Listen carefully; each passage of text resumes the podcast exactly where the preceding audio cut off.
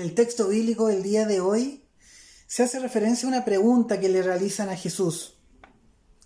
¿Por qué nosotros y los fariseos ayunamos y tus discípulos no ayunan?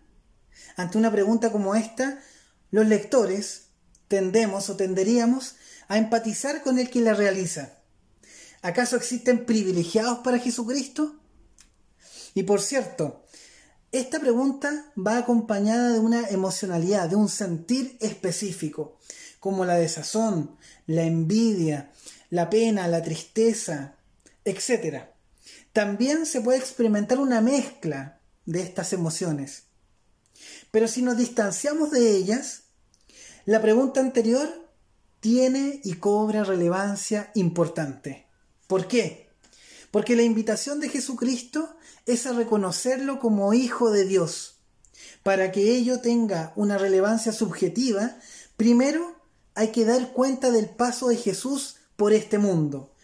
Segundo, significar sus acciones, las de Jesús, en nuestro prójimo y en nosotros mismos.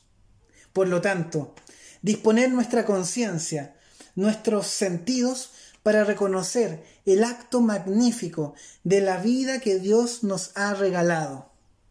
Y sí, soy un privilegiado. Obriré totes les fronteres, caminaré lliure pel món. Aniré buscant la sort. Sobre els núvols no hi ha banderes, no deixaré espai per la por. Aniré buscant la sort.